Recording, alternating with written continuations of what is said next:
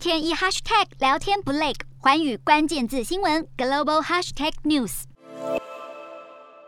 中国官方坚持清零政策，实施严格的防疫限制，包含父母可能被迫和子女分离。美国国务院因此发布旅游警报，并以保护美国公民安全与福祉为由，强制撤离上海领事馆非紧急人员，而不再是先前的自愿撤离。对此，中国外交部再度跳脚，提出严正抗议。美方应当立即停止中方防疫政策，停止借疫情搞政治操弄，停止对中国。